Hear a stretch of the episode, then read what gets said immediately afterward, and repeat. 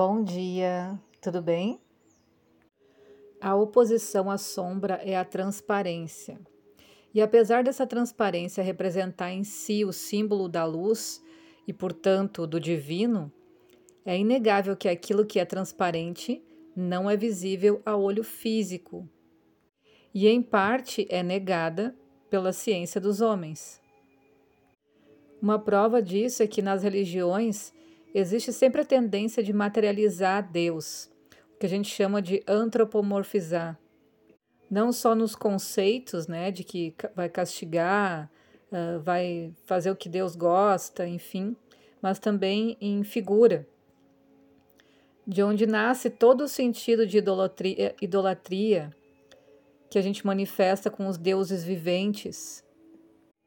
E isso é motivado porque, queiramos ou não, o não deixar passar a luz não representa não recebê-la, e muito menos não projetá-la.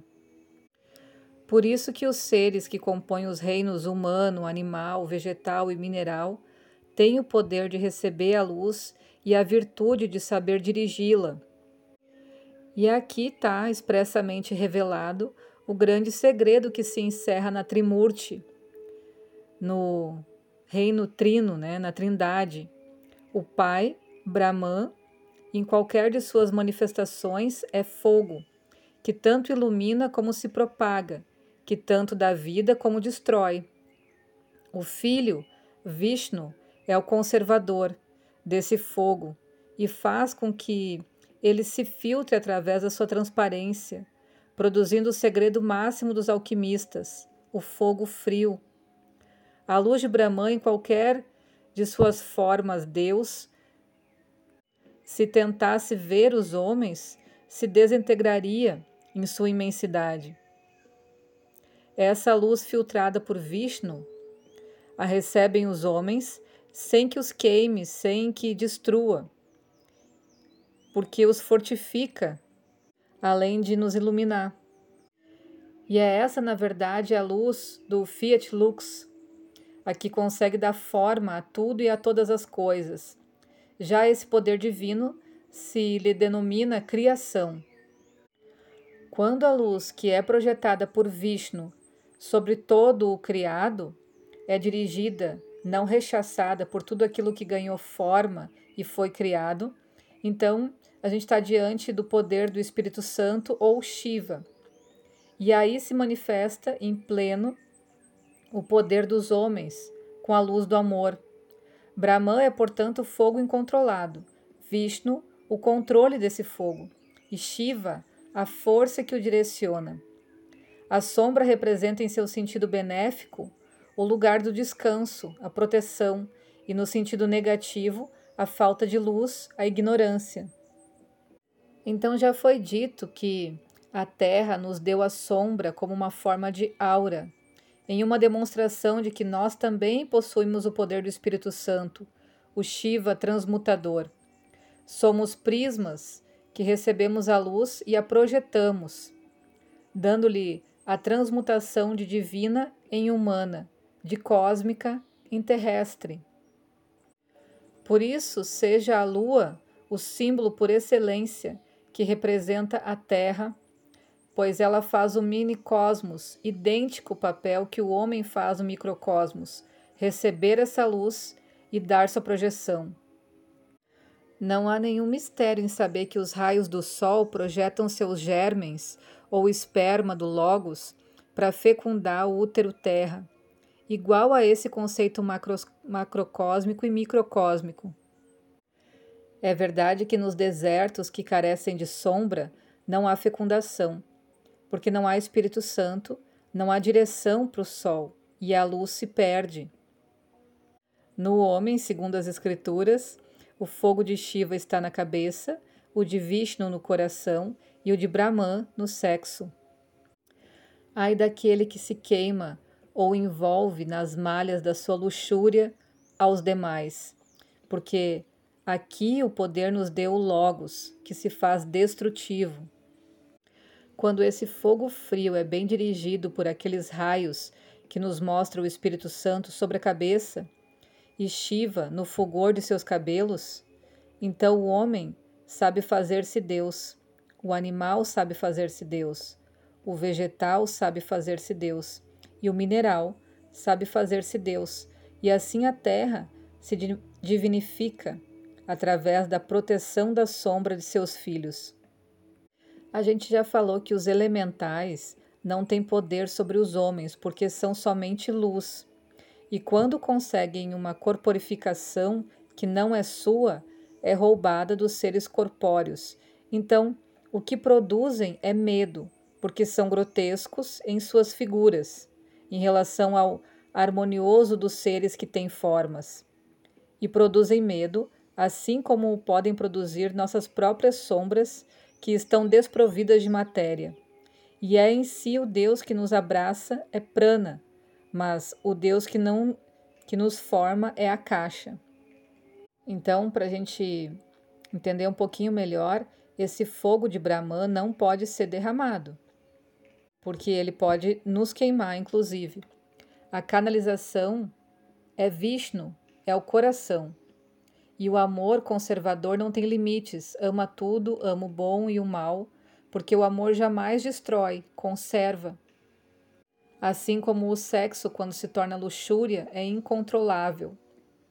E o amor tem duas faces, uma amor-luz, outra amor-sombra. E pode tornar-se ódio, que é o amor que destrói ao próprio amor e não ao que ama. E seus raios também criam um trino, com o ciúme, a inveja e a possessão, que é o amor que mata.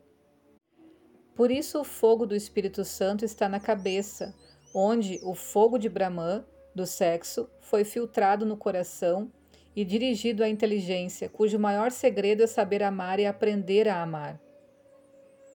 É o amor que nos educa quando crianças. É o amor que desperta o Shiva Espírito Santo que há em cada um de nós pois o amor que não sabe dar luz e só oferece sombra é amor ignorância. A Trimurti e a Trindade se condensam no trino do homem, o corpo físico, o corpo psíquico e o corpo espiritual.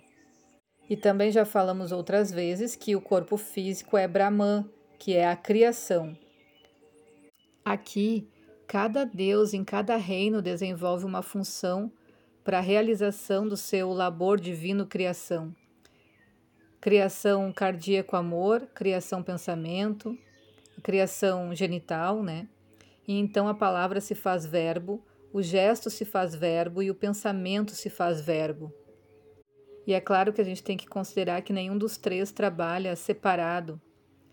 A cabeça e o coração têm uma enorme influência em nossa reprodução sexual e nosso sexo é ativo colaborador em todas as formas do amor e em todos os conceitos da arte, pois há um só Deus verdadeiro nas três pessoas que regem, tanto o cosmos como o homem, quanto o macro, como o micro. E tem uma pergunta quando a gente estuda sobre isso, né? Se são os órgãos genitais a sede de Brahman, por que a gente tem o poço de Brahman na cabeça? Então, em princípio, é, porque ele é no chakra coronário a entrada para essas energias. E segundo, porque a boca do poço sempre em cima, embora as águas venham de baixo. Como a gente falou, o homem não deixa passar a luz, não a rechaça, e sim a dirige, direcionando em todo o funcionamento do microcosmos. Nós atuamos de baixo para cima, quando já Seguindo o exemplo da terra, os próprios germens que vêm do sol ao fecundar com os da terra fazem o milagre de converter-se em plantas que, surgindo da mãe, pretenda a elevação, né? E num aspecto astronômico, Brahman é o sol, o fogo e sexo. Vishnu é lua, coração, água e amor. E Shiva é cosmos, cabeça e direção mas na formação do nosso trinômio físico, psíquico e espiritual existe uma das fases mais transcendentais da alquimia. E o que é na realidade a alquimia? É o poder da transmutação. Porque transmutar não é outra coisa senão matar a morte do tempo. E o chumbo é ouro em formação, assim como o homem é Deus em formação. Matar o tempo é reduzir o espaço-tempo em tempo-espaço. O pensamento se expressa em palavra e a palavra se faz carne, quando o gesto a corporifica na escrita, na pintura, na escultura, na carne, que é o hálito de vida, o que produz o líquido de vida, e esse, por sua vez, quando se solidifica, permite a criação das formas. Então, tudo que o homem pode expressar, ele recebe da ciência divina através da aura e o direciona através da sombra. Na antiguidade se dizia que o homem que se tornava louco perdia a sombra. Mas o certo é que a loucura acaba com a aura, quebrando-a. E então o homem não recebe do cosmos e já não é o corpo o que projeta a sombra, e sim a sombra a que domina o corpo. Porque a sombra e a aura são as duas metades do homem, e em sua verdadeira androgenia, o masculino está no espírito, o feminino está na sombra, e ambos são as corporificações do homem. Ok? Então por hoje é isso. Amanhã a gente continua mais nesse assunto. Bons estudos. Beijo.